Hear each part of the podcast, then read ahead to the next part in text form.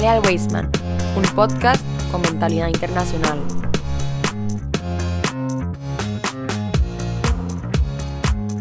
Saludos comunidad Weisman, qué gusto que estén nuevamente del otro lado escuchando por supuesto un podcast más de este programa Jale al un podcast con mentalidad internacional, hoy en la sección desde adentro y se preguntará usted por qué desde adentro y no de Toral Día, porque como ya pueden ver en el título del podcast, está con nosotros el More Rashi Zamora. More, ¿cómo estás? ¿Cómo te va? Muy bien, profe Junior, aquí a la expectativa. y les comentaba entonces que eh, hoy por esas cosas de la vida con Rashi no grabaremos Toral Día. Eh, tuvimos el último programa de Toral Día hace aproximadamente 15 días y digo el último porque, porque la vida es así. Ya el Moreno nos acompañará más en los podcasts. Bueno, no, todavía no sabemos, ¿verdad? Ahí, ahí eso lo podemos dejar a la expectativa.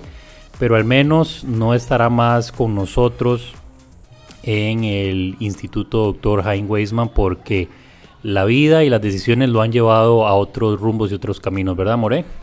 Es correcto, profe Junior. Creo que se terminó terminé un ciclo acá en el colegio, muy feliz, muy contento, muy orgulloso de lo que pudimos hacer y ahora vienen planes nuevos.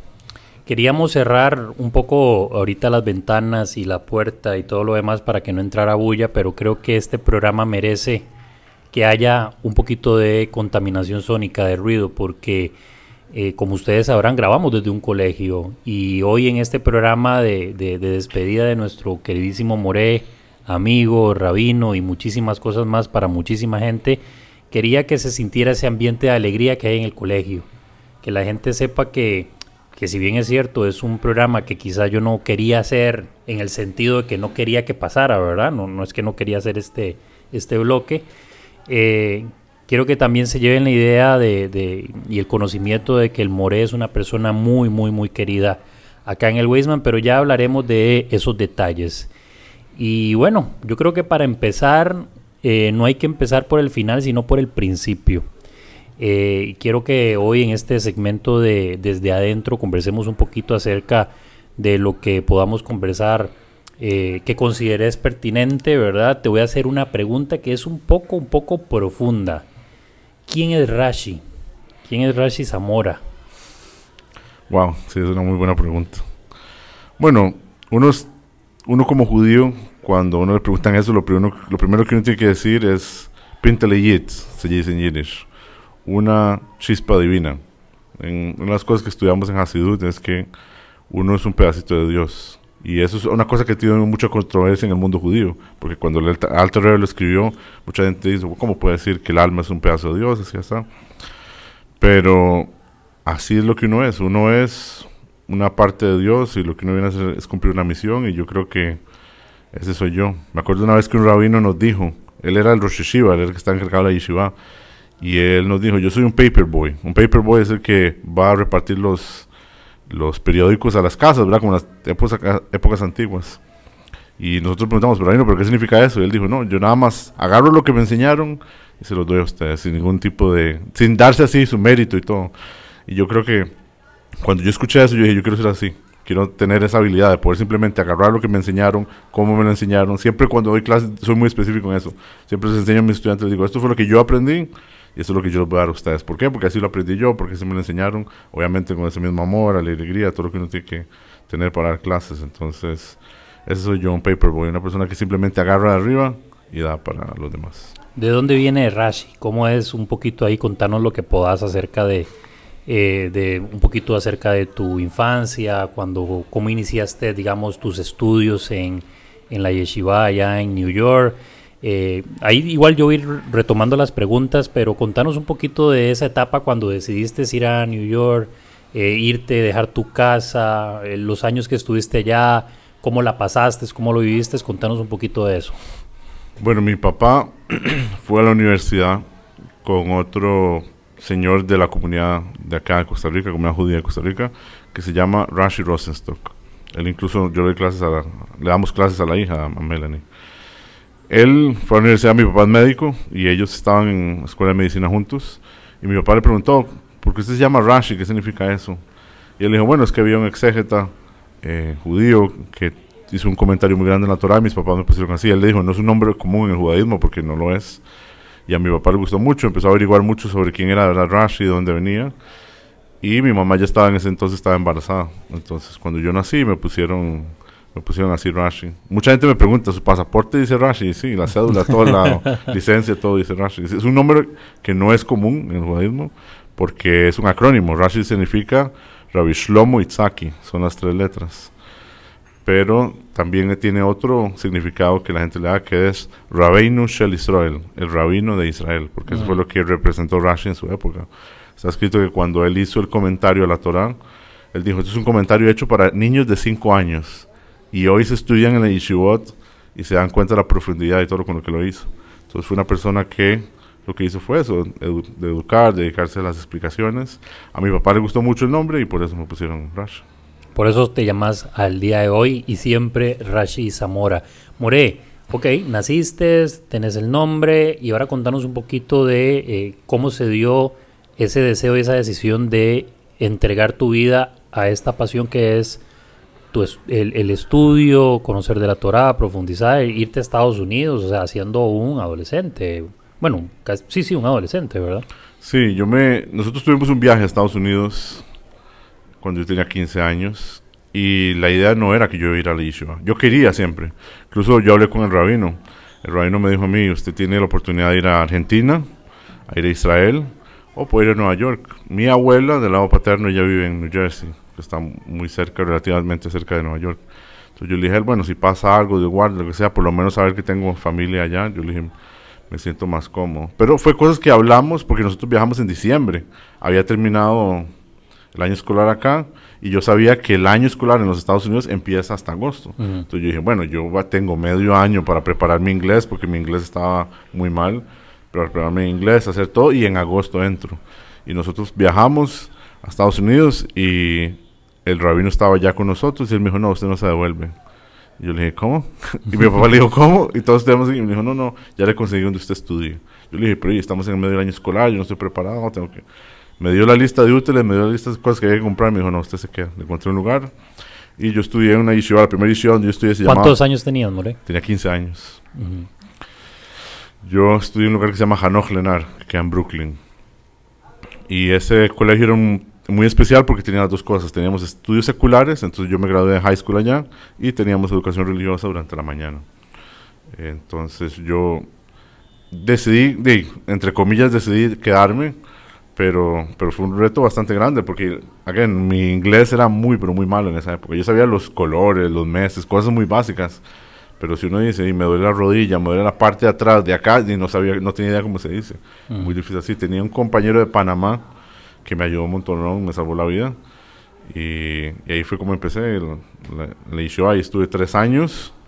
¿Y cómo fue eso de, de, por decirlo así, entre comillas, dejar a tu, a tu familia, digamos? Fue muy duro porque incluso a mí siempre me molestaban de pequeño porque yo siempre estaba cerca de mi mamá. Por ejemplo, mi mamá estaba lavando ropa y yo me ponía a jugar legos a la par. Y mi mamá estaba limpiando, este, qué sé yo, la sala y yo me ponía en mi cuarto en un ángulo donde yo podía jugar en mi cuarto y ver a tu mamá, referenciarla así. Cuando yo me fui fue la verdad que realmente fue muy duro. No, no fue algo fácil. Tenía 15 años. Uno es un adolescente y uno cuando uno es un teenager no juega de verdad. Yo puedo lo puedo todo. Claro. pero que va, fue un grupo bastante bastante bastante duro. Tuve la gran bendición de que mi hermana estaba estudiando en otra institución ahí también en Nueva York, entonces de vez en cuando la podía ver. Eso fue algo que Dios tiene control de todo y me ayudó muchísimo siempre fue la decisión, digamos, porque hablaste de varias opciones, estaba New York, estaba Argentina, ¿y cuál era la otra? Israel. Y Israel, siempre fue eh, Jabat. Sí, entonces mi familia... Es, justo, perdón, justo te pregunto eso porque quiero que hablemos un poquito de qué es Jabat y que la gente sepa. Mi familia siempre tuvo esa, esa idea de que, ellos querían pertenecer a la, a la comunidad de Lubavitch, de Jabat. Entonces en Costa Rica, nosotros donde la sinagoga donde íbamos principalmente era Jabat. Entonces cuando fue el momento para decidir dónde ir, una de las cosas que yo quería era estar en Brooklyn, porque ahí fue donde estuvo el Rebel Lubavitch. Para la gente que no tiene mucho, o sea, como no tiene idea, el Rebel Lubavitch era simplemente el líder del movimiento de Jabat, que es un movimiento hasídico eh, dentro del judaísmo. Es un movimiento ashkenazi, viene de, de Rusia. Y yo le dije al rabino, bueno, yo quiero estar en Brooklyn porque ahí estuvo el Rebe. El Rebe falleció en el cumpleaños mío, por cierto, en 1994. Wow. Cuando yo cumplí el 12 de junio, que es mi cumpleaños, él, él falleció. Entonces, obviamente, él no estaba ahí de manera física, pero se, y estaba en la sinagoga de él, estaba toda la gente allá. Entonces, sí fue algo importante para mí. También la decisión de ir a Nueva York, saber que yo iba a estar ahí. ¿Quién siguió con este legado del, del, del Rebe, digamos, con ese liderazgo? Se mantiene hasta se mantiene hasta el día de hoy él, porque por ejemplo, una de las cosas que el Rebe hizo fue mandar shluchim, mandar emisarios a todo el mundo. Entonces, toda esta gente que él mandó a todas partes del mundo. Que mantienen esa literal están en todas partes del Es que mundo. es literal, ya. No, no- la gente dice que donde hay Coca-Cola hay Jabat, porque es- ahí llegan. ¿Qué, qué misión y digamos qué obra más grande? Y el objetivo de que estas personas estén por todo el mundo, ¿cuál es, More? Ok, entonces Chabad, que es un movimiento hasídico, la Hasidut empezó con el Baal Shem Tov. El Baal Shem Tov dijo que la parte más importante de la Hasidut es lo que nosotros llamamos Abad Israel, que es el amor al prójimo. Incluso hay un dicho muy fuerte que está escrito en el- un libro que se llama Hayom Yom, que dice que un alma puede descender a este mundo 70, 80 años simplemente para hacerle un, un favor a otro. Wow. Puede ser que usted haya vivido una vida, ha tenido hijos, hizo carrera y todo, y un día que usted pasó algo ahí, un carro, lo que sea que, usted le ayudó a alguien algo, a pasar a una señora a cruzar la calle, lo que sea, y usted cumplió su misión en este mundo. Entonces, Jabat, que viene de esa, de esa línea de pensamiento, el Rebe dijo, ok, ¿qué pasa con la gente que se va de mochilero a Costa Rica? Tienen dónde pasar ustedes de pesa. Y la gente podría pensar, bueno, pero a ellos no les interesa, no es persona religiosa, lo que sea. Y el Rebe dijo, no, nuestra misión es de que si un judío quiere conectarse con Dios en cualquier momento, donde sea, tiene que tener la oportunidad. No es justo que él no pueda. Y así fue como empezaron. Empezaron a mandar emisarios, primero a los Estados Unidos, porque el Rebe se, cuando él, él salió de eh, escapando de la guerra, de la Segunda Guerra Mundial, él llegó a Nueva York en el 42 y él se quedó ahí.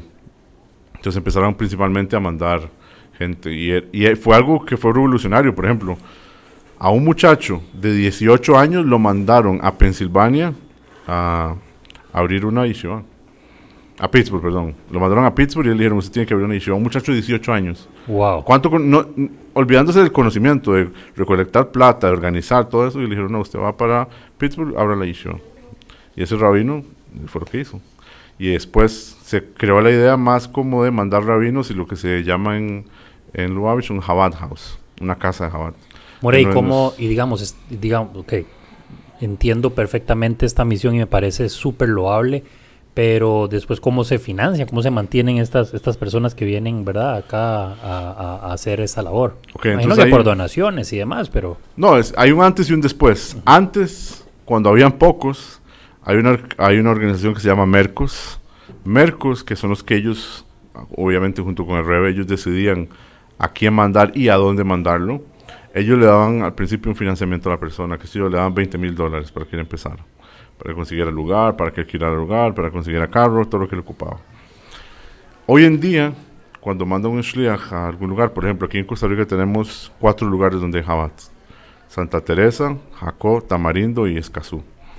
Entonces, por ejemplo, el muchacho de Santa Teresa, que es amigo mío, Barrel, él antes de venir a Costa Rica, él lo que hizo fue él pedir donaciones. Entonces él dijo, voy a abrir un Jabat House en Santa Teresa, Costa Rica. Él enseña por qué él, ¿verdad? Le enseña a la gente por qué es que ahí vale la pena abrir Jabats. Y él empieza a recolectar y él Mm. se va con una, una buena porción. Muchas veces lo que se hace es que se busca gente que quiera dar donaciones, entonces la persona dice, ok, si usted recauda cierta cantidad de dinero, yo se lo Duplico, digamos. duplico. Entonces, para ver qué hay seriedad, entonces le piden, obviamente, 60 mil dólares. Entonces le dice, recaude usted 60 mil dólares, o sea, se significa que es una buena causa, entonces él termina con 120.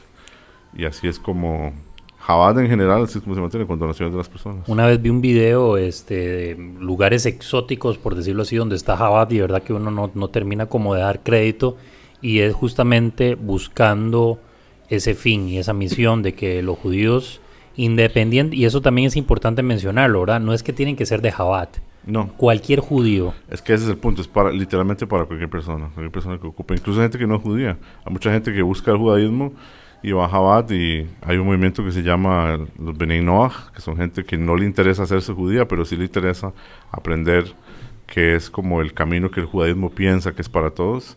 Y en Jabat hay mucho sobre eso. El rey insistió muchas veces. Hay unas, unas cartitas que él daba y la gente las repartía, donde vienen las siete leyes de Noé. Y se le habla a la persona sobre confiar en Dios, sobre la creencia, sobre rezar, sobre todas estas ideas. No de la manera judía, pero sí tener una conexión con Dios. Hablemos un poquito de cosas más mundanas. Este, cuando estuviste allá en New York, que obviamente fue todo un proceso, ¿verdad? una etapa en la que posiblemente la pasaste un poco mal porque extrañabas a tu familia, en un ambiente totalmente diferente, una cultura totalmente, bueno, totalmente diferente no, porque somos muy parecidos en muchas cosas, ¿verdad? Pero sin el manejo del idioma. En fin, pasa ese proceso, te adaptas y empezás a hacer un poco de vida allá, ¿verdad? Y cuando dije ahora que hablemos de un poquito de cosas mundanas, es decir, tenías afición por algún deporte, ibas a, se podía o no sé, ¿verdad? Dependiendo de, cómo se vea, este, podías ir a un partido de, no sé, béisbol, básquetbol, fútbol o lo que fuera. Contanos un poquito de esa vida, digamos, entre comillas, ahí un poco más mundana. Ok, aquí en Costa Rica el deporte rey obviamente es el fútbol. Una de las cosas que yo tuve que hacer y tuve que hacer cuando fui para allá fue aprender de los otros deportes que están en los Estados Unidos. Siempre me gustó la NBA, y hasta el día de hoy me gusta bastante, porque mi papá era muy aficionado a los Bulls, entonces a él le gustaba mucho. A mí, como yo nací en la época de Kobe Bryant, siempre me han encantado los Lakers y, y toda esa era Shaquille O'Neal así. Cuando llegué allá, y es lo que se jugaban. Por ejemplo, en el patio de la Yeshiva nosotros jugábamos era basquetbol. Y cuando se acercaba el verano, la Yeshiva nos terminábamos temprano para ir a jugar béisbol. En el mundo judío el béisbol es muy importante. Es un deporte un poco aburrido tal vez, pero es mucho de, de ver y entender y cómo juega y la pelota y los números y es algo que dentro del mundo judío es, especialmente allá en Nueva York, es muy fuerte. Obviamente las comunidades hasídicas que son ultra ortodoxas, la gente no está viendo los partidos de los Yankees todo el tiempo, pero la gente sí juega mucho. Hay muchos parqueos y nosotros, me acuerdo, siempre íbamos a jugar y jugábamos con, con quien sea que estuviera en el parque. Íbamos y jugábamos béisbol toda la tarde y fue cosas que sí, yo tuve que adaptarme y, y entender. Incluso unas cosas que yo intenté dos veces y no me fue bien fue esquiar también. Para la gente es muy importante. A mí se me dislocó el hombro izquierdo dos veces. Las dos veces que intenté hacer esquí, esquí se me dislocó el hombro. Yo dije, no, esto es para mí. Pero sí, pero sí tuve que aprender eso, como la parte de la cultura para allá. Fuiste a varios, varios partidos, se dicen, ¿verdad? Igual, o sea, partido de béisbol, digamos. Pregunto, fuiste a varios partidos, sí. Ahora, como, como final de año, algunos de los viajes que hicimos, me acuerdo que uno fue al estado de los Yankees, al estadio de los Yankees. Para mí fue impresionante ir y ver y ir con los compañeros y todo, los rabinos ahí. es, como un poco raro, ¿no? se lo imagina, pero sí, es, algo que es muy kosher. Claro, ahora como un judío, y, vamos a ver, vamos a seguir hablando de cosas, digamos, un poco más personales, digámosle mejor. Este, como un judío observante de Jabat, estás en la capital de, eh, de la comida rápida, ¿verdad? Y de, de, mucha comida, alimento y todo lo demás. Obviamente había unas cosas que sí, otras que no. Digo todo esto para preguntarte cuáles eran tus comidas ahí favoritas, este, y de las que podías, ¿verdad? Obviamente allá hay más, más opciones, obviamente, que en Costa Rica, ¿verdad? Acá no hay un McDonald's kosher o, o, bueno, también a veces que sea kosher no necesariamente es que se puede ir por, por y podemos también conversar un poco acerca, acerca de eso. Pero bueno, contanos eso primero.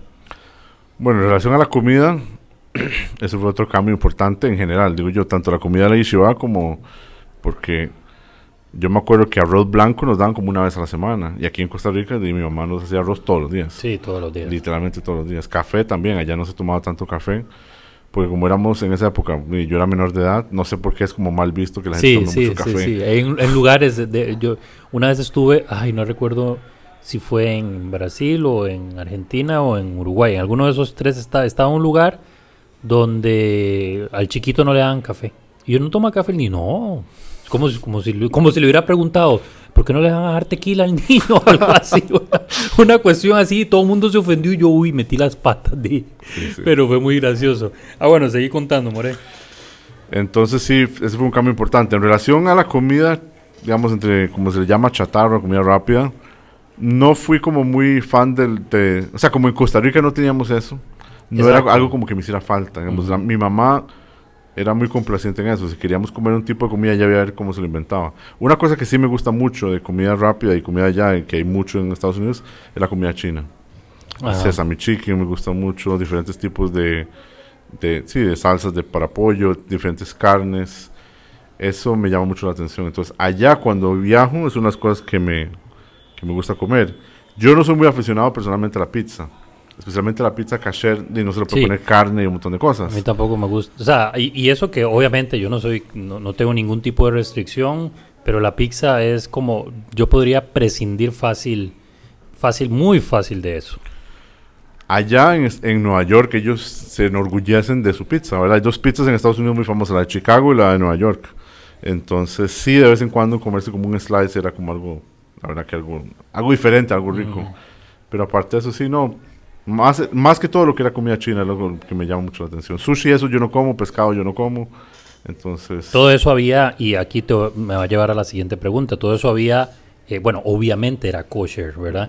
Pero eh, a mí no me gusta decir nivel porque la idea no es decir que, que como eh, yo como en este nivel de kosher, el que come en otro nivel es menos judío o es menos kosher. La verdad es que yo creo que eso es, eh, como muchas cosas dentro del judaísmo, una cuestión muy personal, ¿verdad?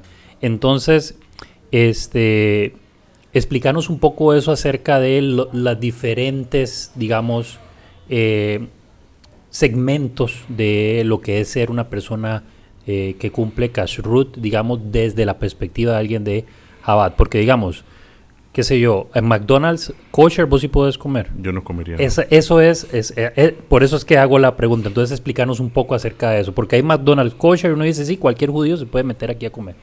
Sí, eso- ese punto que usted hace, profe Junior, es muy importante. Cuando una cosa ahí dice que es kosher y una persona no come, no está diciendo que eso no es kasher.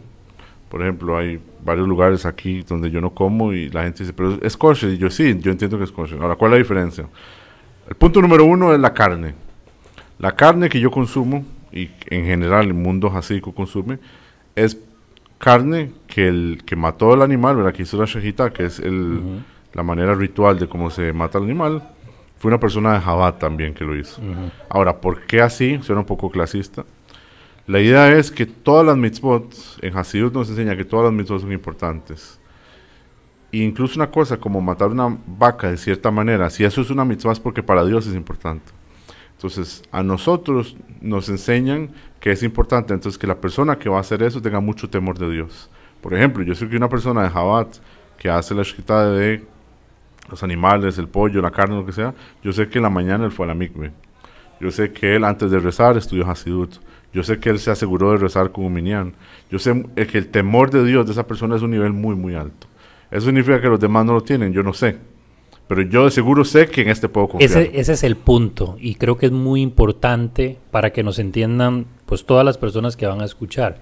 Es simplemente el hecho de que te asegura, eso es nada más. Porque Correcto. también el, ot- el, el- el otro, que, que- ¿cómo es que se llama el que hace la shejitá? Shohet. El shohet, el otro shohet, pudo haber hecho exactamente lo mismo.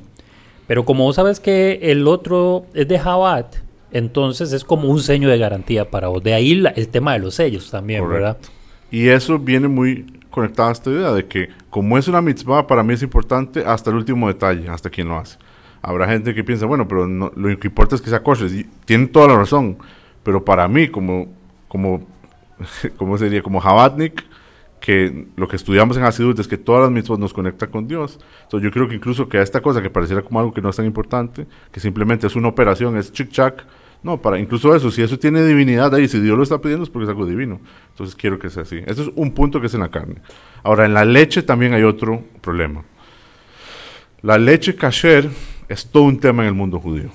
Sí, sí. Nosotros- Eso, es, eso es una gran historia. A mí me gusta siempre escucharla. Ok. Nosotros consumimos en Jabat, en el mundo hasídico en general, consumimos leche que se llama Halab Israel. Halab es leche, Israel es judío. ¿Qué significa Halab Israel? Eso significa que desde que salió la leche de las ubres de la vaca hasta que lo llevaron a la fábrica, un judío estuvo ahí asegurándose que no lo mezclaran con nada. Eso es todo. Anteriormente en los shtetls en Europa todo el mundo comía Halab Israel porque no existía otra Sí, cosa. exacto. ¿Qué fue lo que pasó? Una vez en los Estados Unidos que había una escuela que quedaba literalmente en medio de la nada. Y ellos escribieron una carta a un rabino muy importante, una persona súper especial que se llama Don Moshe Feinstein. Y ellos le dijeron, tenemos muchos niños y no nos está llegando leche.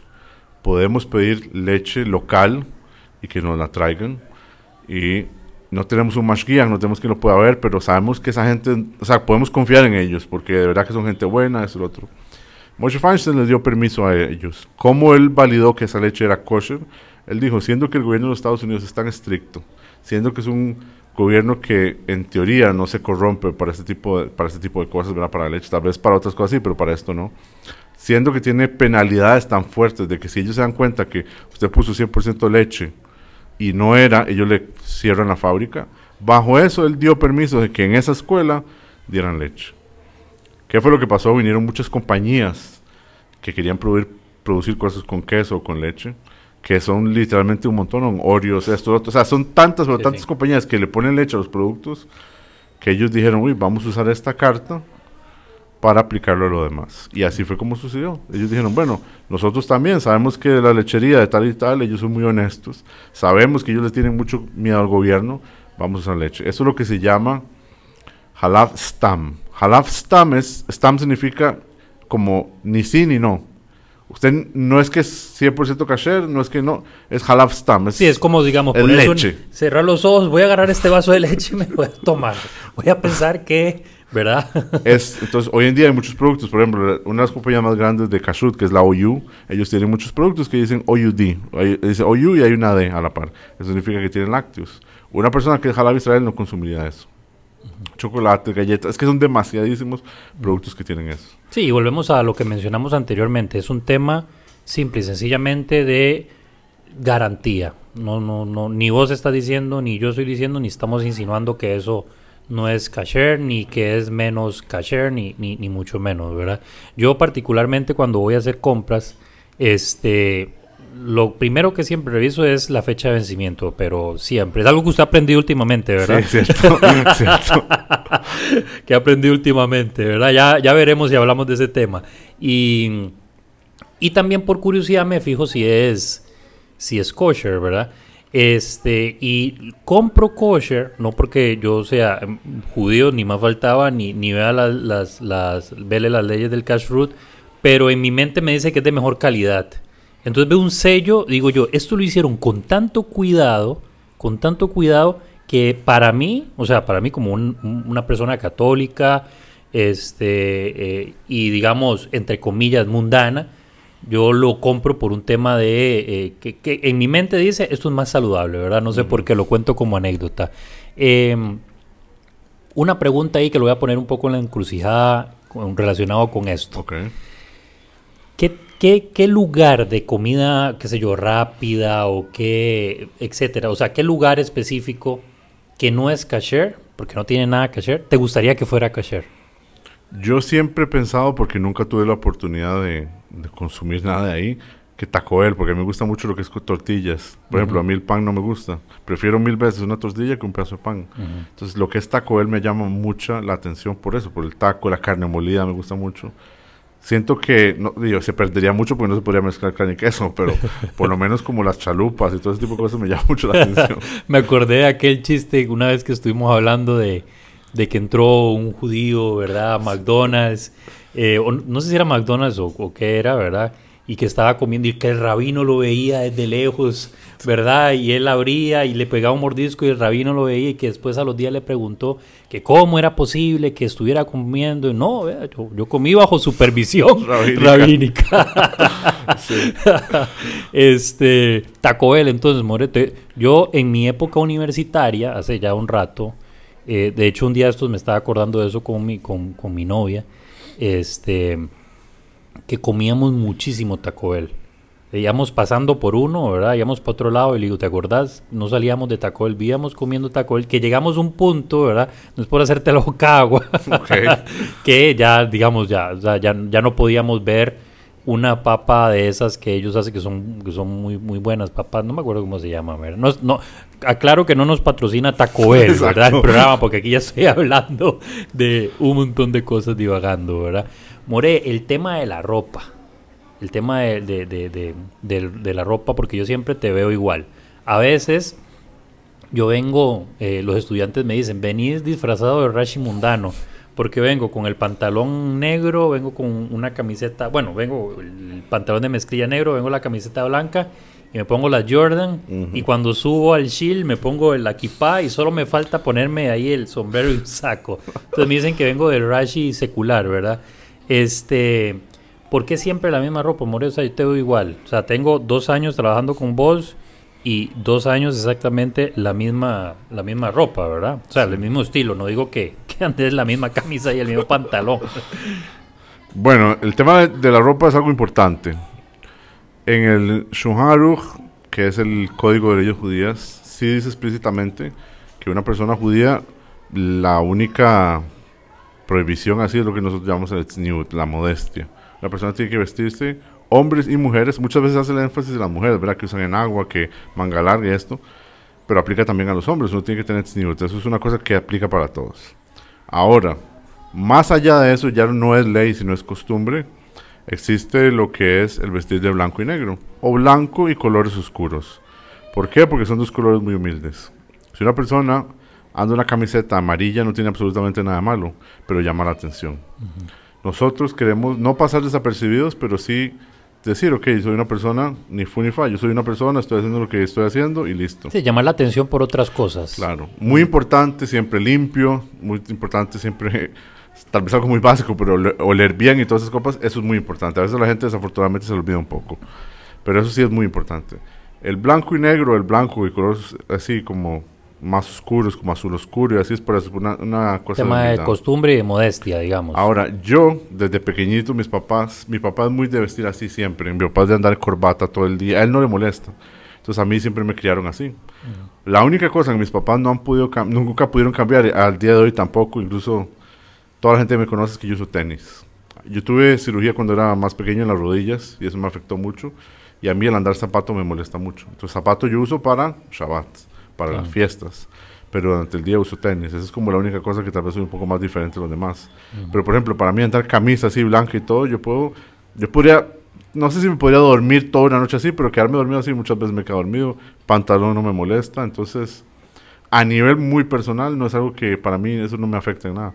Si el andar así es muy fácil, porque lo que yo hago es, es comprar un montón de camisas blancas y tres, cuatro, cinco pantalones oscuros y listo. Entonces es mucho más y más práctico, o sea, no tienes que pensar el, el- el- el otro día de que, ¿qué, qué me voy a poner, no es una de tus preocupaciones, No.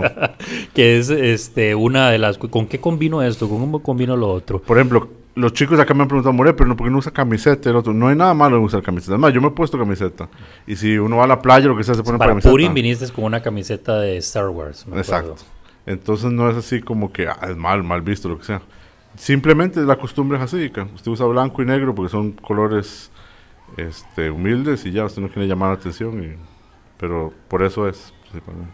Bueno, hablemos un poco ya entonces cuando terminaste tus estudios, ¿a qué edad terminaste? ¿Cuándo regresaste a Costa Rica? ¿Y cómo fue esa integración a la cultura costarricense y ese amor que dejaste en New York? Porque además ese, bueno, Brooklyn, digamos, ¿verdad?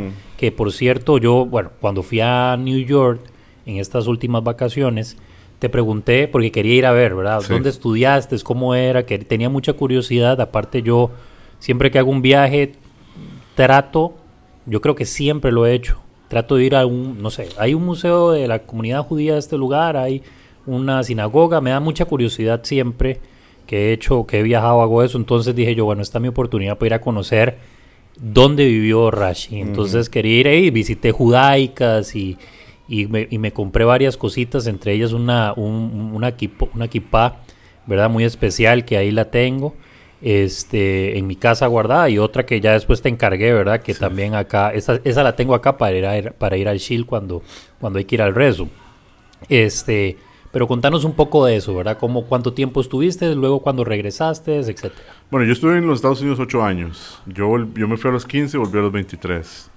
Yo estuve tres años en, en Brooklyn y yo hice universidad y yeshiva también, porque eran, eran juntas, en Nueva Jersey, en un lugar que se llama Morristown, que tiene varios programas. Tiene un programa para, obviamente, para niños, tiene un programa para lo que se llama como escuela alta, pero en yeshiva, yeshiva Gedolá, la yeshiva grande. Y tiene un programa para gente que se llaman balchubas. Un balchuba es una persona que no era religiosa y ahora decidió hacerse religiosa. Entonces, es una persona mayores, pero no tienen conocimiento de las leyes, no saben traducir. Entonces yo me metí en este programa, me gustó mucho más. Incluso que yo he tenido ya un bagaje mucho más que todos mis compañeros. Tenía cosas que a mí me beneficiaban, por ejemplo, en una yeshiva normal usted no puede tener celular, no puede tener computadora, todo eso está prohibido. Usted puede tener un teléfono para hablar con sus papás, pero tiene que ser, no puede ser un smartphone y... Tiene que ser cashier, Exacto, tiene que ser un teléfono cashier. Entonces en este otro lugar era un poco más relax en eso. Y me gustaba mucho, yo soy, usted que me conoce, profe Junior, yo soy muy preguntón. Entonces, tener este montón de compañeros que hicieron chubá, que estaban en la universidad y de pronto dijeron, no, ya no quiero ser abogado, ahora quiero hacerme rabino. Chubá es nada más para aclarar como arrepentimiento, ¿verdad? Sí, como, volverse a ser religioso en este caso, en este contexto. Entonces, eso me llamó mucho la atención. Gente que tiene historias muy, muy bonitas y cómo los afectó. Entonces, yo quería estar en ese ambiente. Yo me quedé ahí cinco años y, bueno, ahí me quedé tres años y medio y después hice rabinato, que se duró un año. Y después yo me volví para Costa Rica. Yo cuando me fui, como me fui tan chiquito, mi mamá me dijo que usted se puede, mi mamá estaba, obviamente no quería que yo me fuera. Mi mamá me dijo que usted se puede ir ahora a los 15, pero cuando usted termine, tiene que prometerme que vuelve con nosotros. Entonces tenía que cumplir mi promesa. Y yo volví y este fue un cambio muy raro, la verdad. Porque habían cosas, tal vez es algo muy personal, pero cosas que yo tenía ocho años de vivir solo, nunca nadie me decía qué hacer. Sí. Volver a la casa de mis papás y mi papá me decía, bueno, haga esto, haga el otro. Yo le dije a mi papá cuando yo volví, yo le dije, yo no quiero ser mala gente con usted, no quiero ser rudo ni nada, pero sepa que ocupo tiempo para acostumbrarme a este estilo de vida otra vez, porque no, a veces me decía cosas y no las hacía y Dios sabe que no era por mala gente, pero es que no estaba acostumbrado. Y mi papá, que es una persona muy relax, no, mi papá nunca me dijo, llegue a la casa a esta hora, pero sí como reglas como en general que él pensaba o para él eran importantes y para mí tal vez no en ese momento.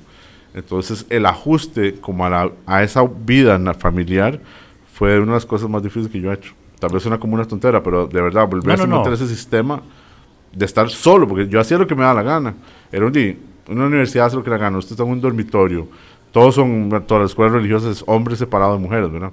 Todos eran hombres, todos hacíamos lo que nos daba la gana, si queríamos jugar, si queríamos Sí, o, digamos, terminan de comer y ponen el plato en la pila y ven en qué momento lo lavan, ¿verdad? Eh, eh, eh, no es inmediatamente, que, digamos, como cosas como esas, ¿verdad? Esos detalles que no, yo creo que todas las personas que se han ido a estudiar, ya no hablo de, de, una yeshiva, hablo de una universidad, que se fueron cuatro años de su casa, cinco años, regresaron y de pronto se topan con que cierra la puerta del baño, no la deja abierta, ¿verdad? Detalles como esos que la gente dirá, pero eso no es nada, pero uno que se acostumbró, por decirlo así, ya por supuesto que se complica. Llegaste, More, y empezaste a ejercer eh, educación, ¿cuánto tiempo después? Ya vamos entrando aquí como a la parte eh, educativa. Bueno, yo originalmente cuando yo volví a Costa Rica, yo tenía dos opciones. Yo siempre pensé que lo que yo iba a trabajar era con comida, con la kashrut, porque aquí en Costa Rica es, la verdad que Costa Rica es un país muy bueno para, para exportar cosas. A veces no nos damos cuenta. Es más, hay muchos productos que aquí se hacen y no se venden. Y todo, se, todo ya está comprado y sale. Yo que estuve metido en ese mundo por un tiempo, yo estuve como metido como unos seis meses en el mundo de la kashrut. Y muy interesante y todo, pero es muy aburrido. Estar viendo una máquina dar vueltas y vueltas, estar todo el día dentro de una fábrica, es algo que la verdad no tiene ningún no tiene como una ninguna satisfacción. Uno sabe, ok, esto se lo va a comer gente y va a ser kosher y qué bonito que la gente está comiendo kosher, pero hasta ahí. Sí. Entonces me pidieron en la primera escuela donde yo trabajé, que se llamaba Hebrew Day School, que era la escuela de Chabad, que había un chiquito que se iba a ir a la Yeshua, que si yo podía prepararlo. Él quería estudiar lo que son cosas un poco más avanzadas, como Mishnah y Gemara, que es lo que nosotros llamamos la Torah oral, que son todas las leyes pero no es que usted le dicen haga esto, sino la Mishnah y el Talmud es las explicaciones de por qué se hace eso. Cuando una persona se hace rabino, usted ocupa saber eso para poder juzgar si sí o si no. No todo es blanco y negro en el judaísmo. La verdad que hay mucho mucho espacio para saber si, si es kosher, si no, si la persona tiene plata, si no tiene plata, que, cómo se hace. En su momento hablamos también del tema de la planificación en las mujeres, o sea, que no es como que no se puede, o sea, hay ciertas condiciones muy específicas bajo las que se podría, ¿verdad? Correcto. Entonces... Empezaste a, preparar a este chico. Empecé a prepararlo a él Y en la escuela perdió la mora. La mora se fue. la mora que era la mora del Ah, grupo ok, de ellos. de la escuela. Ajá. ya entendí. Ella le salió una oportunidad en, yo no, en- no me acuerdo dónde para ir a estudiar, no para ir a trabajar, para ir a estudiar, ella quería estudiar. Y le salió una oportunidad, creo que para irse a Israel, pero no me acuerdo. Y la directora me llamó y me dijo, ¿usted cree que usted puede dar clases?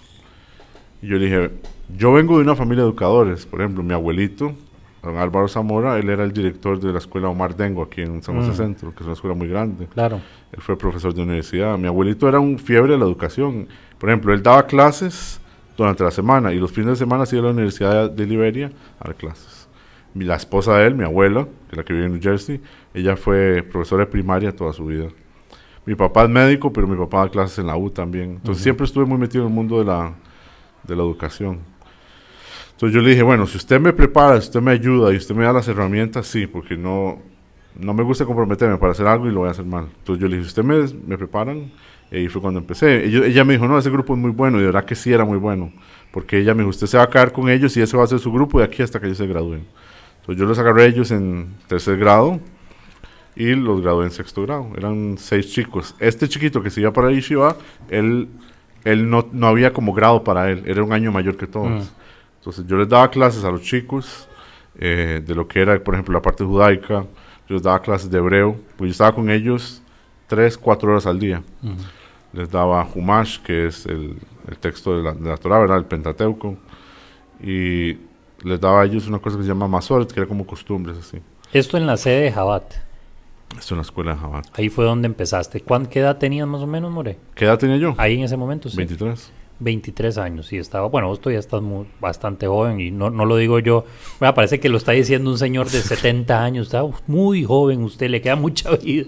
Pero bueno, yo creo que lo que te saco son 5 o 6 años, una vaina así, la verdad ya ni sé. Este, ok, entonces ahí empezás, ahí empieza tu carrera educativa, por decirlo así. ¿Cuántos años en Jabat? Yo estuve cuatro años. Yo los agarré, los agarré hasta que los gradué. Ese grupo.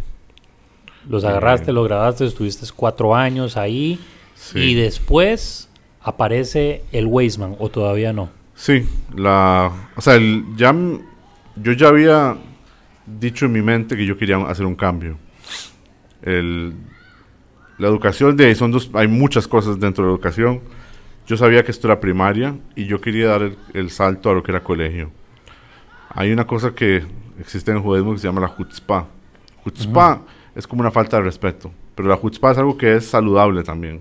A veces uno tiene que tener un poco de eso, un poco de chutzpah, un poco de falta, no de falta de respeto, pero no como de, de- de dar ese paso que a veces uno no es daría. Yiddish esa palabra, ¿no? Es en ¿Verdad? Yiddish, Sí. sí. Entonces yo dije, los, los, los muchachos jóvenes, cuando uno es un adolescente, uno tiene mucha chutzpah. Y eso, si uno lo sabe canalizar, en mi humilde opinión, es algo que lo puede usar uno a beneficio. Entonces yo dije, yo quiero trabajar ahora con, con adolescentes, a ver cómo me da. En ese momento me contactó una persona que estaba en el comité y ella me dijo, usted no puede dar clases ciertos días y así. Yo le dije, bueno, yo estoy pensando ahora que termina el año, hacer el cambio de Java a algo más. Entonces, si hay un puesto como para yo ser profesor y ella, ellos me están ya pidiendo que diera poquitas clases como para empezar. Y dijimos, no, usted, usted ahora quiere como el puesto full y todo. Yo le dije, sí, claro, yo quiero, o sea, quiero dar ese paso, lo mismo para aprender. Yo en Hebrew Day School aprendí muchísimo. Tuvimos muchas morot que eh, yo les preguntaba, la directora que estaba en ese momento, doña Hanna, me ayudó mucho, ella me enseñó muchísimo, aprendí mucho, pero yo sentí como que ya, ya había cumplido el ciclo y Sí. yo dije, bueno, ahora al dar el paso a high school, a ver qué, qué tal es ese mundo. Y fue cuando yo empecé a trabajar acá, en el... Fue enero, porque fue en enero técnicamente que empecé, del 2021. 2021, un año post pandemia, digamos. Bueno, todavía estábamos ahí. Sí, todavía estábamos. Todavía era estábamos ahí en pandemia y, y, y, y todo lo... Entraste en 2021, entonces. enero de 2021. O sea, mi- yo hice toda la vuelta en diciembre de 2020, Ujú. pero ya empezar a dar clase y todo fue en enero de 2021. Enero de 2021 y te encontraste de casualidad chicos de Jabat acá, ¿no? Sí, entonces los chicos esos que se graduaron, ellos eh, todos pasaron a Weisman. Eventualmente do- dos chicas de esa aula se fueron a lo que se llama Midrashah, que es como una yeshiva para mujeres. Una está en Israel y otra está en Denver. Y los, chi- los varones todos estaban acá. Todos están acá y al día de hoy los ves. Al día de hoy siguen acá. Ok. Eh, ¿Cómo fue ese cambio, verdad? Porque era algo que querías y demás. ¿Qué significó para vos eh, todo ese proceso? Al principio, yo no sabía muy bien. El primer paso fue como saber bien qué es lo que quería el colegio para yo poder dar a los estudiantes. Antes en el Weizmann, Tanakh siempre se ha dado en hebreo. Una de las cosas que yo pedí, yo pedí dos cosas cuando vine para acá y ellos fueron muy amables, todo el mundo, y me trabajaron conmigo en eso. Número uno, yo no quería empezar en virtual. Yo hablé con doña Priscila, que era la directora, y yo le dije, doña Priscila, yo sí creo y soy muy creyente hasta el día de hoy que para poder uno enseñar uno tiene que hacer una conexión con los estudiantes. No tenemos que ser mejores amigos, pero sí tiene que haber una conexión. Y en una computadora es muy difícil. A menos de que sea gente, o sean niños que, ¿verdad? que van a preguntar mucho, así, pero si esa no es su naturaleza y ahí habrá niños que no son así, entonces es muy difícil hacer la conexión. Entonces fue una de las primeras cosas que yo pedí, por eso entré hasta el 2021. Y la otra cosa fue que las clases fueran en español. El judaísmo es algo que obviamente es muy rico, tenemos demasiada información, demasiadas opiniones y todo. Y si ellos no tienen todavía el nivel de hebreo, no es que no lo tengan, pero si todavía no han llegado a ese nivel, no van a poder aprovechar de las clases. Entonces el primero fue como hacer ese cambio en el colegio. Entonces yo entré haciendo el cambio con el colegio. para mí era algo técnicamente nuevo, pero yo sentí esa diferencia. Porque viendo todos los trabajos que ellos habían hecho antes, los años anteriores en Tanaja y todo, y sí, es otro, es otro... O sea, lo que yo quiero implementar o lo que el colegio también quiere que se implemente es, es otro mundo. Entonces ese fue como el cambio más grande. No puedo basarme básicamente en lo que se hacía antes. Voy a tener que yo hacer algo totalmente diferente. Entonces el, el colegio compró un currículum de, de, un señor que estaba trabajando con el IB en relación para Tanaj y basado en eso y ya con los cambios que yo quería implementar sobre obviamente lo de idioma y todo fue que, empezamos.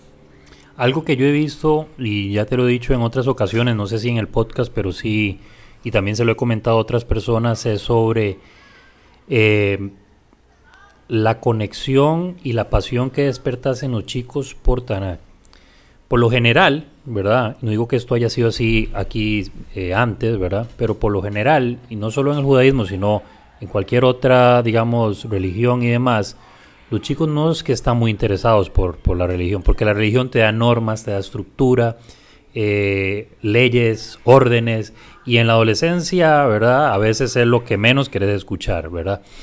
Y vos lograste que los chicos se apasionen por Tanakh. Aquí esto no lo estoy diciendo como un cliché, es que yo lo veo, lo vemos todos. Y una de las cosas que más se han dicho en estos días, cuando hemos estado en reuniones y he tenido yo conversaciones privadas, eh, me mencionan eso. ¿Qué vacío más grande deja Rashi por el hecho de que no, no, estamos diciendo que la persona, y como vos lo dijiste, que la persona que venga ojalá sea mejor, ¿verdad? Pero qué vacío más grande deja Rashi este, porque despertó esa pasión por los chicos. Podían relacionar, una vez entré yo a, bueno, no fue que entré, a, algo llegué a hacer y salí muy rápido y estabas, este, lograba relacionar a, el tema del fútbol con una clase de Tanakh. Estabas hablando, recuerdo un ejemplo de Lionel Messi, estabas diciendo algo del número 10, no sé qué, no sé cuánto, y ahí llegabas enganchadas y listo. Y, y eso es muy difícil. O sea, a veces uno tiende a, a, menospreciarse, ¿verdad? Tal vez esa no es la palabra. O a subestimarse, tal vez uno se subestima mucho. No, esto que hago yo lo hace todo mundo, lo puede hacer cualquiera, no es gran cosa, ¿verdad? Pero More, creo que esa es una de las cosas que vos hacías, que lograbas en los chicos. Es decir, no era como, uy, voy para Taná. No, ay, bueno, qué dicha, vamos para Taná, como el More Rashi, ¿verdad? inclusive tenés una canción, ¿verdad? Que, es una que es un, crossover, una adaptación de, del Modeani, ¿eh? eso, una adaptación del Modeani. Este, y eso habla muchísimo, creo, del trabajo, del impacto eh, que causaste en los chicos. Yo sé que la pregunta que te voy a hacer es muy difícil de contestar, pero eh, ¿cómo se logra eso? ¿Cómo lo hiciste? Bueno, yo creo yo de verdad, y lo digo 100%, yo sé que no es mérito mío. Yo creo que es mérito de la educación que a mí me dieron. Porque haber crecido en Jabat, esa fue la ventaja que me dio. En Jabat, como dijimos antes, el judaísmo es para todos. Cualquier judío que tenga la necesidad de conectarse con Dios, que él sienta que ese es el momento para él de conectarse con Dios, tiene que tener la oportunidad. Entonces yo a los chicos nunca, pero nunca, Dios sabe, nunca lo juzgué, que si cumple, que si no cumple, nunca les dije, ustedes tienen que hacer esto. Yo siempre les decía, esto es lo que se hace. Si usted algún día decide hacer esto, esto es lo que se hace, que usted sepa que esto es como se hace, que tengan ese conocimiento. Entonces, yo he visto que ellos siempre reaccionaron muy bien a eso. Otra vez, no fue a propósito, no fue que yo me metí en mi simplemente esa es mi manera de ser. Ellos, es una persona que tal vez en este momento no está cumpliendo A, B, C no importa, pero que aprenda sobre eso. Que no come kosher, ok, para mí, o sea, para mí me gustaría, a nivel de persona religiosa, que comiera kosher, sí, pero si en este momento no lo hace, no, me importa, lo que me importa es que él aprenda sobre eso.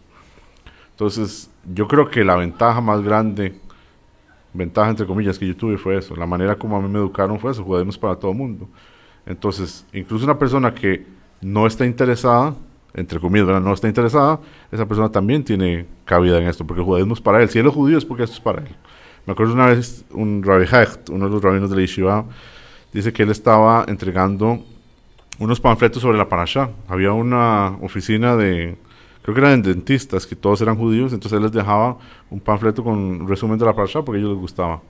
Y se topó con un dentista que estaba visitando a estos señores. Y él dijo, tome para que estudie la parasha. Y él dijo, es que eso a mí no me interesa. Él dijo, mm. perfecto, eso está hecho para gente que no le interesa. usted, usted, es mi público, este es el público que ando buscando. Y el señor se quedó tan en shock que lo agarró y, inmediatamente hicieron conexión. Yo creo que con los chicos fue la misma idea. Que yo, yo sabía que tal vez por lo mismo, por la edad y por un montón de factores, tal vez no están tan interesados. Pero yo sé, el judaísmo es tan rico, esto es tan, para mí es verdad, que en el momento que ellos lo, lo, se abran un poco, ¿verdad? La, su mentalidad y lo acepten, inmediatamente van a conectar, porque eso es, que esto es para ellos, no es para nadie más. Sí, así es, total y, completamente de acuerdo, pero creo yo que también eh, es lo que decía hace un momento, uno tiende como a, subestimarse las capacidades. Yo siempre le digo a los chicos, no subestimemos dos cosas, ni la estupidez de la otra gente, ni se subestimen la inteligencia que ustedes tienen, no se subestimen. Y yo creo que, y, es curioso porque yo también tiendo a, digo que no hagan eso, pero tiendo a hacerlo, mm. ¿verdad? Y, es normal, ¿verdad? Yo creo, More, que aunque vos digas que no tenés mérito, este, lo tenés y lo tenés mucho.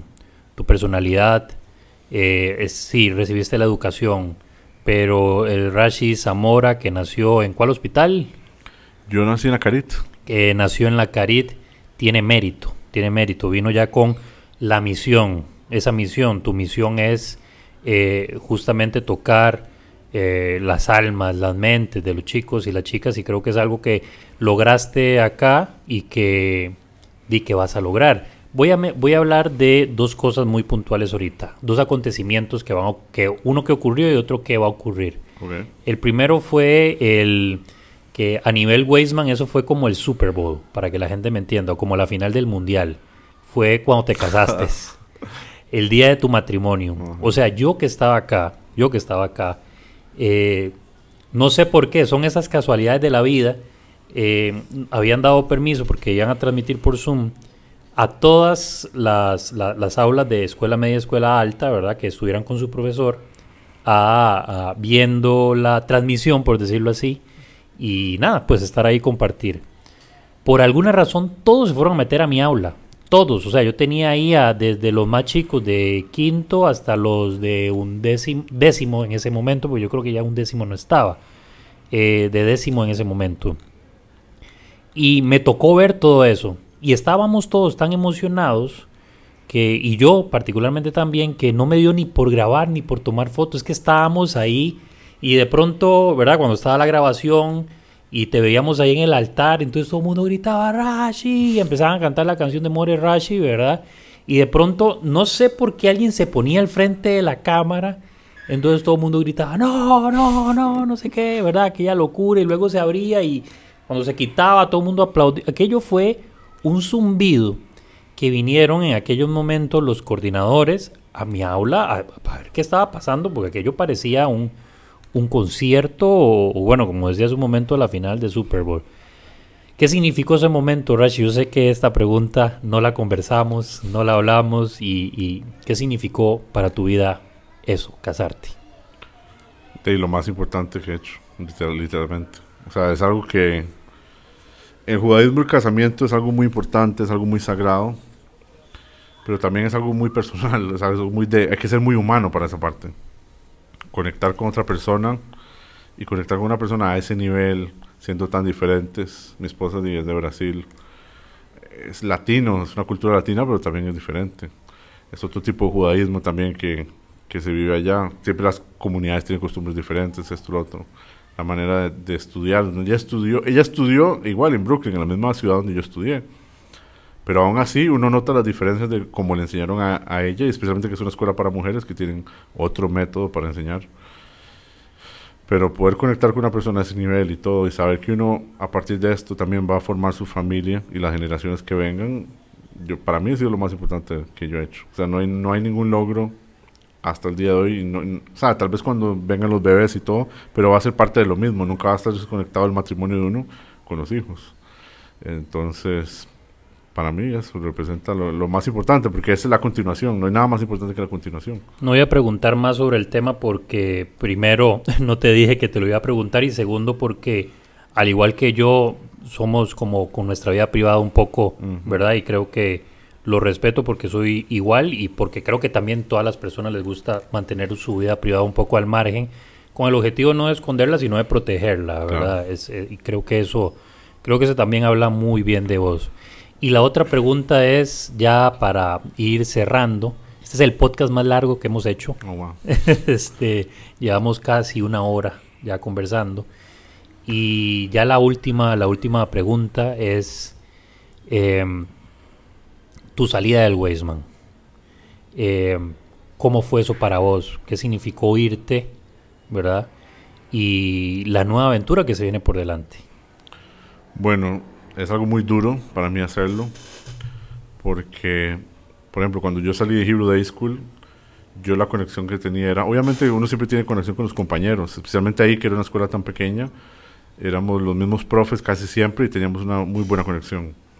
Y los chicos eran muy pocos, yo tenía seis estudiantes a cargo de mí, yo veía otra clase que eran los que estaban más abajo, pero no les daba tantas clases como a ellos que era, digamos, el grado de bajo, yo también les daba una hora al día más o menos, y eran tres chicos, entonces igual, una clase muy pequeña. Ahora irme del Weisman es muy difícil porque yo he hecho conexión por lo menos con la mitad de la comunidad de aquí, del país. Todo, porque aquí, como todo el mundo es familia y así, todo el mundo está conectado. Es muy difícil, eh, principalmente por eso, la conexión con los, con los chicos. Porque como dije o sea, al principio, para mí, para poder enseñar, uno ocupa eso. Entonces, esa es la parte fea. Ok, hice esa conexión, conecté con ellos, pero ahora tengo que desconectarme. No de una manera de que los voy a dejar tirados, lo que sea. todos se los he dicho y con cada uno que me he despedido siempre les digo, lo que puedan contar, que cuenten conmigo. Yo voy a estar ahí, no, no, ese no es el problema. Pero sí, no el día a día. También uno deja, aparte de lo que son los, los chicos, que es la parte más importante de la escuela, obviamente, de amigos, uno deja a gente que le enseñó mucho. Hay muchas personas que yo estoy muy agradecido aquí en el colegio, gente que me ha ayudado inmensamente, gente que ya no está, que ojalá hubiesen estado para poder también como despedirme de ellos y poderles expresar todo lo que yo he aprendido de ellos. Hemos tenido coordinadores, yo he tenido coordinadores aquí muy buenos, gente muy, muy preparada, gente que de verdad sabe, por ejemplo, me acuerdo que usted y yo conversamos una vez, una vez que doña Heli nos dio como una capacitación sobre cómo funciona el cerebro y cómo funciona el cerebro de un adolescente. Y los dos estábamos así como uno, uno, uno viendo la explicación del por qué y uno experimentando en clase y, hacer la conexión entre los dos es increíble. Entonces, es algo muy duro por eso, especialmente por todas esas conexiones. Ahora viene un reto nuevo, viene algo nuevo y, y uno va a volver a conectar con otra gente, pero dejar tantísimas personas, porque el colegio es muy grande. Yo le doy clases desde quinto grado hasta undécimo. Son demasiados niños. Y yo se los dije a ellos, yo espero que venga alguien mejor y que me digan, wow, estamos mejor en Tanaj, que les gusta más Tanaj, no de una manera egoísta que ojalá venga, ¿verdad? Lo opuesto, nada que ver. Porque como persona religiosa me interesa muy, mucho que ellos su identidad judía la mantengan y sepan que esto es para ellos, la Torah es de ellos, tienen que tomarla, tienen que apreciarla. Entonces, no fue una decisión fácil, pero me pareció que era el momento. Tres años ya de estar dando clases acá, di al colegio lo que yo pude. El colegio también me ha ayudado muchísimo, estoy muy agradecido con el colegio, muchas áreas me han ayudado. Entonces, me gustó el momento ahora y me parece que como dicen aquí en Costa Rica, irse por la puerta grande, irse bien, me parece lo, lo, ideal. Creo que hiciste un gran, un gran cierre, o sea, tenía un amigo que en paz descanse, que decía que uno siempre tiene que irse de manera elegante, y creo que te fuiste de, de forma, de forma elegante. Eh, y en tu casa, More, tu mamá, que sos tan unido a ella, ¿verdad? O sea, pregunto por todos también, pero, ¿verdad? Pero especialmente tu mamá, que sé que nos va a estar escuchando en este, en este podcast a la, y le enviamos un enorme saludo y abrazo. Es difícil porque, bueno, ahora lo que viene para mí es que yo voy a salir del país. Entonces ellos yo sé que van a estar... Están muy a la espera que vengan los nietos. Sí, sí. Entonces no soy solo yo que se va, sino que cuando vengan nietos ya no van a estar en Costa Rica con ellos y los quieren aprovechar. Pero cuando yo les conté, por ejemplo, que yo iba a renunciar y cuando les conté que yo me iba del país, lo tomaron muy bien. O sea, mi, esposa y yo teníamos muchos nervios de cómo lo van a tomar. Porque no es que eso va a cambiar nada, pero uno no quiere, uno quiere mejorar la vida a todo mundo. Uno, yo siempre, siempre he tenido ese feeling. Yo cuando trabajé y que vivía con mis papás, mi, mi, mi vida y mi sueldo y todo era para ellos, era para ayudar, para ayudar, para ayudar y mejorar. Y cuando nosotros les contamos, no creo que era Rosh Hashanah, y nosotros contamos, bueno, yo voy a renunciar, yo voy a irme para el país y ellos estaban muy felices por nosotros. Y me dijeron cosas de las que uno no piensa. Me dijeron, ah, Rash, usted va a mejorar en esto, esto y esto. Y Todo el mundo me dice lo mismo. ¿Y qué va a pasar con los chicos de Weisman? Todo el mundo me ha preguntado lo mismo. Y yo creo que ahí es donde entra Dios. Yo no puedo en este momento hacer nada más que dejarlos bien preparados. Creo que los chicos todos están bien preparados creo que queda el espacio ahí para que venga alguien y siga continuando con eso, de una, o sea, con, con todo lo que se hizo, que siga continuando y los, y ¿cómo se llama? Y los mantenga y los mejore. Pero sí, la parte de la familia es un poco difícil. Antes, cuando yo me fui a los Estados Unidos, incluso que estaba tan pequeño, yo sabía que volvía. Esta vez yo no sé qué va a pasar. Sí. Eso es muy diferente. Me voy a salir ya de ahí, porque sé que es un lugar en el que uno no siempre quiere, ¿verdad?, eh, revelar mucho detalle para ya darle cierre al programa, yo de manera personal, More, ya te lo he expresado, no sé, en, el, último mes en el que esta decisión la estuviste tomando, ¿verdad? Este, que fuiste un mensch, así se dice, ¿verdad? Un mensch. Eh, de principio a fin, desde que entraste hasta que te fuiste, y eso de verdad que es digno de admirar y de imitar también, pensar y reflexionar que tanto la entrada como la salida, hay algo que yo le, he dicho a usted, ¿verdad? Las salidas no necesariamente siempre son como las entradas, ¿verdad? Este, pero creo que hiciste una gran salida. Eh, algo que te han dicho recurrentemente es que las puertas del Weisman están abiertas y ayer te lo dije yo. Le digo, bueno, More, uno no sabe las vueltas de la vida, capaz y, y regresás, pero regresás en mejores condiciones este, de las que te fuiste, ¿verdad? En todo el sentido de la palabra, regresas ya con una familia, eh, mejor, no sé, en mejores condiciones laborales, no digo porque ah, las actuales hayan sido malas, sino porque, porque es eso, volver y volver mejor, ¿verdad? Y toparte con, no sé, con los niños que estuviste en quinto, ahora en, en, noveno, qué sé yo, ¿verdad? Tantas cosas pueden pasar, la vida a veces tiene eso. 100%. Y de verdad yo estoy muy agradecido porque eh, recuerdo que cuando entré acá, y ayer te lo decía también, que cuando entré y doña Silvana nos presentó, doña Silvana me decía, te voy a presentar al este Moré de Tanac, ¿verdad? No sé qué, no sé cuánto. Entonces ella me dice de Jabal. Y donde ella me dijo que era de Jabal, yo me asusté un poco porque durante mi vida he tratado, he tratado de, de he tratado con muchos judíos, ¿verdad? Sí. Pero no religiosos.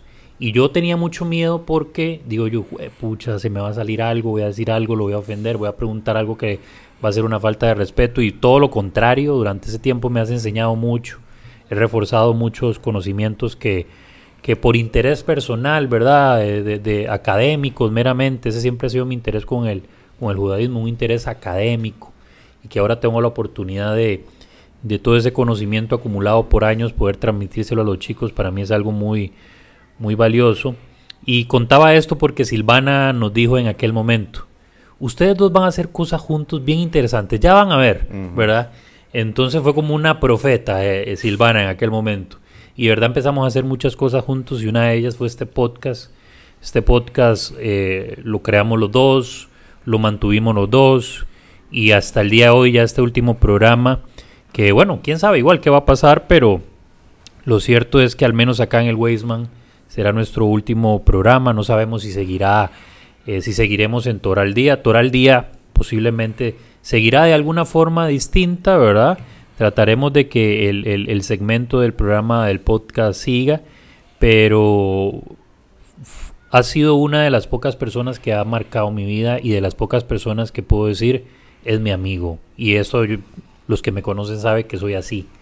Eh, no tengo muchos amigos y, y soy de esas pocas personas, pese a que somos muy distintos, nos parecemos mucho en muchas cosas. También es bien curioso, ¿verdad? Ahora que decías que tu papá es fan de los Bulls, bueno, mi papá también, que la pizza es nuestra favorita, la mía tampoco, en, en cosillas así, ¿verdad? Este, hacemos mash y, y bueno, de verdad que solo puedo decirte muchas gracias y que desearte lo mejor, de lo mejor, y ya no solo deseártelo, sino que estoy seguro que así va a ser. Bueno, muchas gracias, Prof. Junior. Yo quiero tomar la oportunidad, el micrófono literalmente, para agradecer a ver, varias secciones, no solo personas, sino secciones.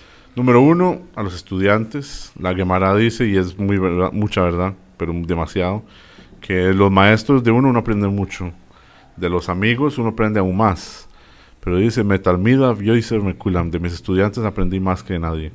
Y en este, en este colegio es muy cierto eso. En todos lados es cierto, pero en este colegio es muy cierto. Los chicos son muy especiales, son muy inteligentes, tienen, como decimos en Costa Rica, cada salida que uno dice, wow, que yo no había pensado eso de esa manera. Y no, me hicieron cuestionarme muchas cosas y aprender mucho gracias a eso. Nunca lo vi como algo intimidante, sino al revés y estoy muy agradecidos con ellos. Muchas veces les decía, ok, no sé la respuesta, les voy a averiguar y de verdad tenía que ponerme a leer un montón para poner, este, responderles. Entonces, a los, a los muchachos quiero agradecerles muchísimo por eso. Quiero agradecerle mucho a la gente que me, a la gente que me trajo acá. En su época, doña Priscila fue la que me contrató. Había otro coordinador de, de estudios judaicos, Nisim Brill. Él peleó mucho para que yo viniera para acá en el sentido de que él me ayudó mucho. Obviamente se sabía que yo venía para acá, pero él me ayudó con esto, con lo otro, muchas cosas que en ese momento yo todavía tal vez no conocía tanto, él me apoyó mucho en eso. Eh, todos coordinadores que he tenido hasta el momento, hay, hay, gente que uno, ¿verdad? Como que conecta más con una gente con otra y es normal.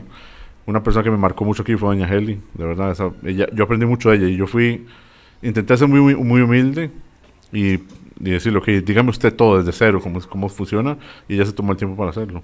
Que pudo haber dicho, ¿qué está haciendo usted, verdad? Usted debería saber esto. Ella me dijo, ok, ahora sí. Iba muchas veces con ella y decía, tengo una, tengo una idea, quiero hacer esto. Y me decía, wow, qué buena idea. Pero yo no sabía cómo aplicarla. Y pum, me decía, haga esto lo otro. Y, y eso fue algo que me marcó mucho. Doña Silvana también, que usted y yo sabe que le tenemos mucho cariño. Ella me ayudó en muchísimas cosas.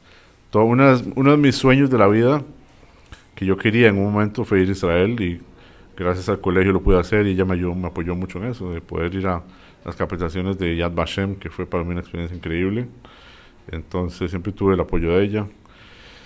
Y estoy muy agradecido con mis compañeros de trabajo también. Como dije antes, yo soy muy preguntón. Yo, todo, yo cuando llegué a todo el mundo molestaba. De, cuando yo entré no queda tanta gente. Está Victoria, está Ronald.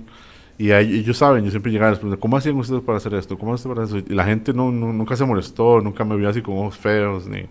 Nunca me sentí así como... Como diferente. Como diferente, como el bicho raro. Siempre intenté también eso, hacer conexión con ellos. Incluso que, como dijo usted ahora, somos muy distintos. Yo soy muy distinto a mis compañeros, tengo otro estilo de vida, otra cosa, pero eso nunca, nunca me impidió intentar hacer esa, esa conexión. Estoy muy agradecido también con toda la gente de los comités escolares. Yo estaba aquí en tres, o sea, en época de tres diferentes comités. Don, don Adler, que él fue el que me trajo a mí también en su momento, él terminó poquito después, después entró don Eyal Richter, que me ayudó un montón también. Y ahora tenemos el nuevo con don Mikey. Y la verdad que estoy muy agradecido con todos, con todo el mundo. Y quiero darle gracias a usted, profe Junior, especialmente porque como dijo usted, yo también, yo soy muy parecido a usted, ¿verdad? Que nos parecemos un montón. Hay cada cosa que yo vivo, ese man es igual que yo, no sé cómo, pero somos iguales. Yo igual, yo, a mí no me gusta tener mucha gente cerca. Soy muy reservado en mis cosas. E intento no, pero con usted ha hecho una conexión muy especial y yo creo que muy real. No es, no es falso, no es como, uy, como estamos trabajando y como estamos en la misma área. Como, no fue así, fue algo como... Yo creo que incluso si usted hubiera sido profesor de química y yo de gimnasio hubiéramos conectado igual. Creo que así, así de reales. Entonces, muy agradecido. Estoy muy agradecido por lo del podcast. Yo me acuerdo cuando usted llegó y me dijo, quiero hacer un podcast.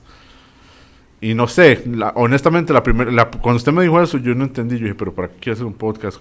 ¿Para qué, qué vamos a hacer?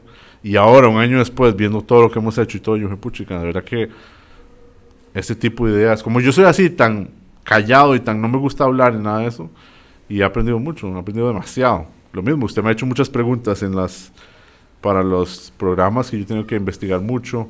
Hay cosas que me ha preguntado en el momento que yo sabía, pero que tal vez estaba ya guardado y usted claro. lo trajo. Entonces quiero agradecerle mucho por eso, por su amistad, por su apoyo y, y quiero decirle al colegio y a todas las personas con las que he tenido contacto lo mejor del mundo. Bueno, More, este, no lo voy a hacer más larga eh, de la que ya la hice anteriormente, ¿verdad? Pero eh, como te he dicho, se me va un amigo y es muy doloroso. No quiero hacer mucho drama, porque tampoco es que te vas para Japón. este, espero que la vida, Dios o quien esté ahí moviendo todo, nos permita nuevamente encontrarnos en algún lugar, en algún otro momento. Eh, agradecerle a todas las personas que estuvieron durante esta hora y 15 minutos con nosotros, escuchando atentamente. Eh, y seguimos adelante. Vamos a seguir en el podcast, por supuesto. Tendremos las otras secciones y ya veremos cómo, cómo haremos Toral Día. Y sé que por ahí en algún programa vamos a tener una sorpresa con, con el More Rashi y esperen más noticias de, de él. Muchísimas gracias, que estén muy bien. Un fuerte abrazo.